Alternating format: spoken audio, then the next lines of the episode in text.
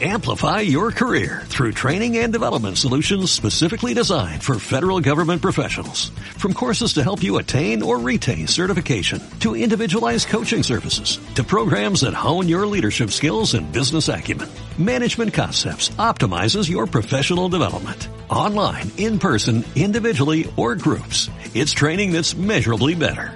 Learn more at managementconcepts.com.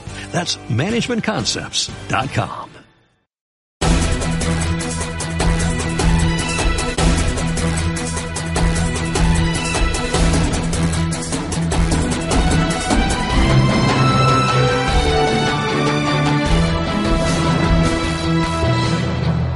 En este domingo 2 de febrero sean nuevamente bienvenidos a nuestro informativo semanal, donde nos dedicamos a ofrecerle toda la actualidad de nuestra iglesia. De una vez comenzamos con los titulares. Ya se conocen los datos de la encuesta que el Vaticano encargó en Alemania para el próximo sínodo de la familia. Son realmente demoledores. Entre otros datos, el 69% de los católicos no está de acuerdo con las enseñanzas de la Iglesia.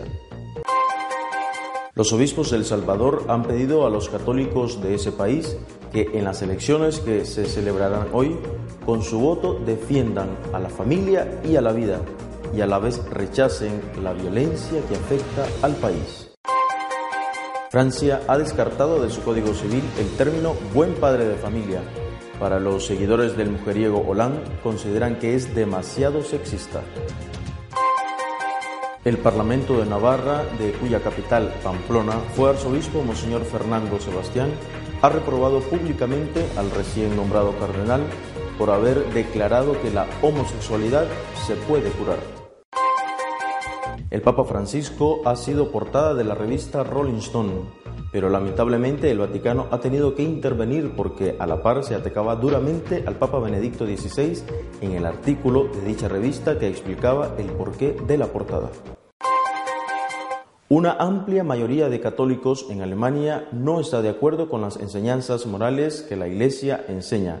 Así lo confirman los datos de la encuesta que el Vaticano encargó en ese país para el próximo sínodo de la familia.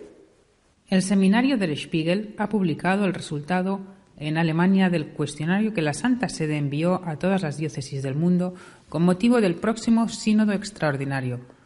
Los resultados son demoledores. El 69% dice ser católico, sin necesidad de aceptar los dogmas de la Iglesia. El 86% de los católicos alemanes aprueba el uso de los anticonceptivos. Y en Baviera, la región más católica, el 69% de los divorciados vueltos a casar comulgan habitualmente. La situación entre los jóvenes es aún peor.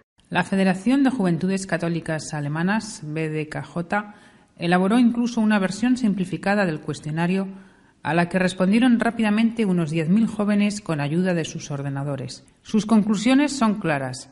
La moral sexual eclesiástica no significa absolutamente nada para nueve de cada diez jóvenes católicos alemanes. Las relaciones prematrimoniales y los anticonceptivos forman parte normal de su vida, y nadie tiene por ello una mala conciencia. El 96% de las personas que conviven en una relación sexual sin pasar por el altar no tienen tampoco problemas de conciencia, y además participan habitualmente en los sacramentos, revela también la BDJK. Los resultados del estudio demuestran que en relación al papel del magisterio de la Iglesia, la gran mayoría de los católicos alemanes están más cercanos a las tesis del protestantismo luterano liberal que a la fe católica. Las cifras han llegado a tal punto que el cardenal Karl Lehmann ha reconocido que crean y refuerzan la impresión de una situación feliz y fatal. El purpurado añade que sabíamos hace tiempo lo que estaba ocurriendo. Defender la familia y la vida, rechazar la violencia. Estas han sido las claves que los obispos salvadoreños han dado a los católicos de ese país para que lo tomen en cuenta en el momento de ejercer su derecho al voto que hoy se celebrará. La Conferencia Episcopal del Salvador pidió a los salvadoreños acudir este domingo a los comicios presidenciales y votar por quien ofrezca afrontar con sabiduría y firmeza la violencia homicida. Los obispos piden además votar por quien estimule la defensa de la vida y de la dignidad humana, la promoción de la familia como base de la sociedad y el matrimonio como fundamento de la familia.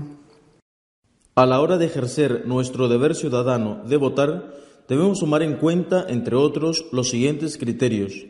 Que las autoridades aseguren el Estado de Derecho, el sistema democrático, el respeto a la Constitución, el desarrollo integral del ser humano, la seguridad ciudadana, y que con sabiduría y firmeza afronten la violencia fratricida que tantas vidas ha cobrado en nuestro país, afirman los prelados.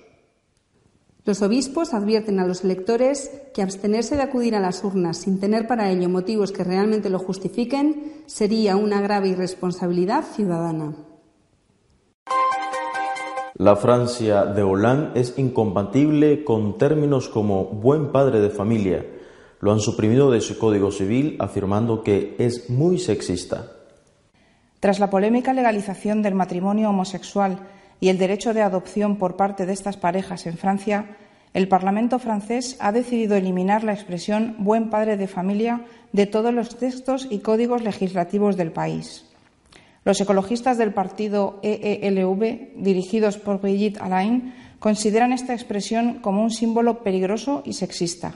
En realidad, esta expresión proviene del derecho romano y su significado en latín, buen pater familias, equivale en nuestros días a decir buen administrador de su casa o persona responsable de su familia. La expresión, que hasta ahora no había sido cuestionada, será sustituida por gestión razonable o por el adverbio razonablemente dentro del Código Civil francés y los reglamentos. El sentido de la utilización de esta expresión es que desde la época del Imperio romano se considera que el buen padre de familia actuará con un exigible nivel de diligencia en sus obligaciones, algo que ya no casa con la Francia de Hollande, cuyo nivel como buen padre de familia está más que en entredicho tras el descubrimiento de su aventura con la actriz Julie Gallet y su separación de su compañera Valérie Trierweiler. El presidente socialista tiene además cuatro hijos con su anterior compañera, la también socialista Ségolène Royal.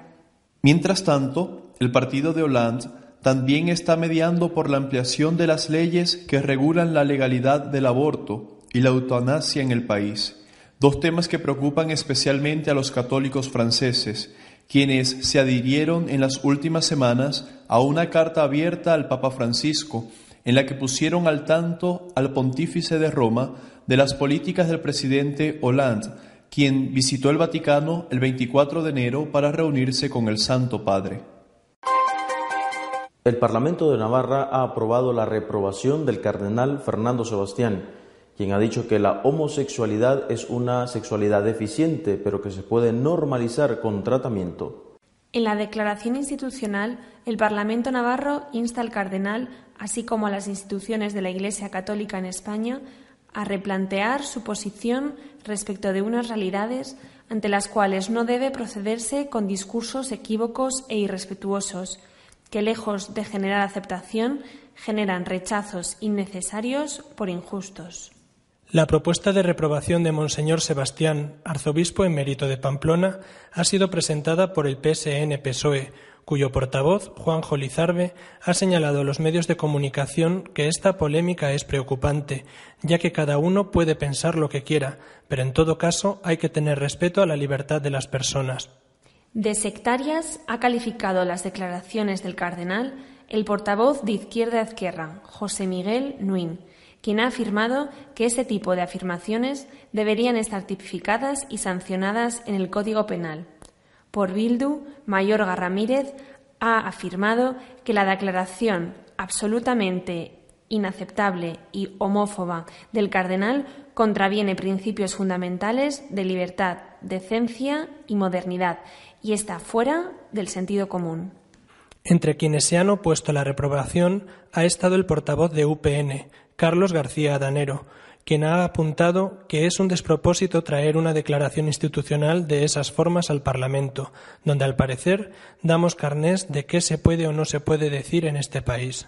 En este sentido, la portavoz del PP, Ana Beltrán, ha denunciado que los socialistas no apoyarán, en cambio, propuestas para reprobar a dos cargos públicos de Bildu, la alcaldesa de Alsasúa por violar los derechos de las víctimas con sus afirmaciones y el alcalde de Villaba por asistir a una manifestación de apoyo a los presos de ETA.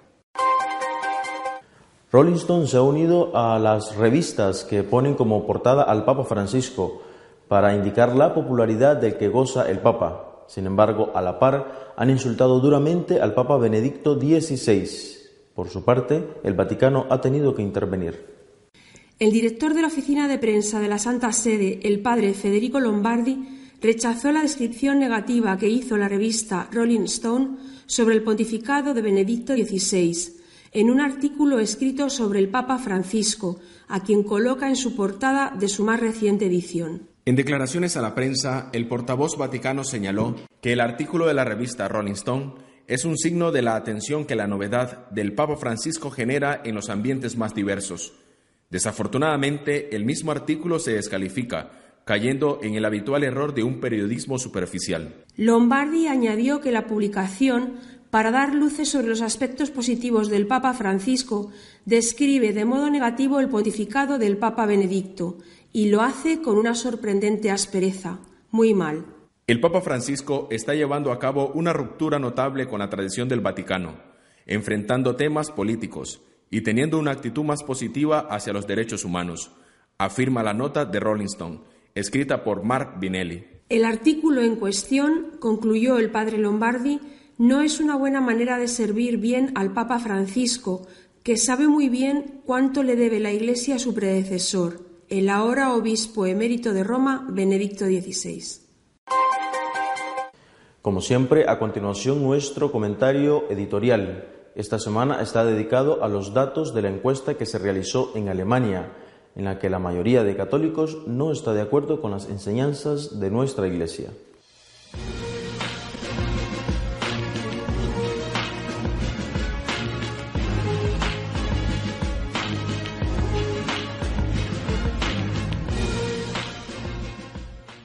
Los datos que se han conocido después de la encuesta llevada a cabo para preparar el sínodo de los obispos sobre la familia en Alemania son tremendos, son tremendos y contundentes. Seguramente, como el propio cardenal Lehmann ha dicho, eh, de alguna manera ya lo sabían los obispos y los eclesiásticos en general en Alemania. Pero ahora, una vez que se conocen con, su realismo duro, resultan impresionantes. Por ejemplo, el 69% de los católicos alemanes consideran irrelevante estar o no de acuerdo con las enseñanzas morales o dogmáticas de la Iglesia. Siete de cada diez en la católica Baviera católicos divorciados van a comulgar eh, sin ningún problema de conciencia. Católicos divorciados vueltos a casar. Nueve de cada diez jóvenes católicos practican el sexo sin ningún tipo de referente moral y también sin ningún tipo de problema de conciencia. Y casi el 90% de los católicos alemanes está a favor, por ejemplo, de la píldora anticonceptiva y probablemente los que pueden la usan. Es decir, estamos ante un hundimiento, eh, en el sentido más literal de la palabra, de la Iglesia católica en Alemania. Ante esta realidad, ante estos datos eh, tremendos, aparentemente al menos solo cabrían dos opciones, o claudicar o morir. Claudicar, que significa entrar lo más rápidamente posible en la senda del relativismo y, por lo tanto, renunciar a todo tipo de, enseñanza moral y después, más adelante, seguramente también dogmática, como han hecho las iglesias protestantes liberales. Claudicar. O bien morir, aceptar, bueno, vamos a desaparecer. Bueno, pues desaparecemos. Digo que esto es solo aparentemente porque a mí me parece que hay una tercera alternativa, evangelizar. Una evangelización que no es, no debe de ser en unos grupos que se consideran como fuertes inexpugnables al ataque del enemigo, en unos cuarteles de invierno donde eh, pequeños grupos ven pasar el tiempo y, y esperan a que el mundo se hunda a su alrededor. Evangelizar, por el contrario, implica aceptar el reto de salir fuera, aceptar el reto de ser interpelado sobre tu fe, incluso dentro de tu propia iglesia, para aprovechar esa interpelación, ese ataque, para dar testimonio y para dar razones de tu fe. Evangelizar significa vivir intensamente aquello en lo que se cree para demostrar que en realidad las enseñanzas de la Iglesia, las morales y por supuesto las dogmáticas, son lo mejor. Es bueno para el ser humano, no es algo que le realice tener sexo con el primero que llega, que no es justo ni bueno para el ser humano matar al no nacido, porque pone a la sociedad en un nivel equivalente al del genocidio nazi y que no es bueno ni es justo ni construye una sociedad auténticamente humana matar al anciano o al enfermo para equilibrar las cuentas de la seguridad social, con la excusa, eso sí, de decir que es una muerte dulce.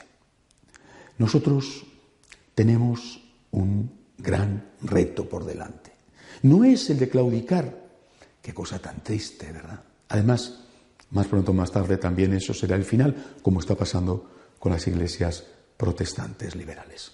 No es el de claudicar y no es el de resignarnos a morir. Benedicto XVI, alemán y buen alemán, que sabía muy bien lo que estaba pasando en su patria, habló reiteradamente de que la Iglesia tenía que prepararse a afrontar un invierno aceptando sin problemas, es decir, sin traumas, ser una minoría, pero no una minoría que se aísla, sino una minoría que es la levadura en la masa, que se mete en la masa, que intenta cambiar las cosas como lo hicieron los primeros cristianos. Y para eso hay que hacer lo mismo que hicieron los primeros cristianos. No podemos pretender evangelizar si no tenemos una profunda vida espiritual, a nivel personal y a nivel de esos grupos que quieren ser fieles a la Iglesia. Si no somos capaces de vivir oración, sacrificio, testimonio y también formación. Tenemos que ser capaces, vuelvo a repetir, de dar razones de nuestra fe. ¿Por qué soy católico? ¿Qué sentido tiene decir que no podemos matar al niño en el vientre de la madre o que no podemos vivir sin ningún tipo de norma moral? ¿Qué sentido tiene vivir como animales cuando podemos vivir como seres humanos tal y como nos lo enseña Jesús, tal y como por otro lado lo enseña la ley natural. Este es nuestro reto. La solución no es claudicar o aceptar morir. La solución es evangelizar. Oración, sacrificio y formación. Por ahí sí que pasa el futuro. Hasta la semana que viene, si Dios quiere. Hemos llegado al final de nuestro noticiario, pero no olviden que si quieren estar al tanto de lo que va sucediendo en nuestra iglesia, consulten nuestra página web de noticias y apologética católicosonline.org. Yo me despido de ustedes deseándoles una feliz semana y hasta la semana que viene, si Dios quiere.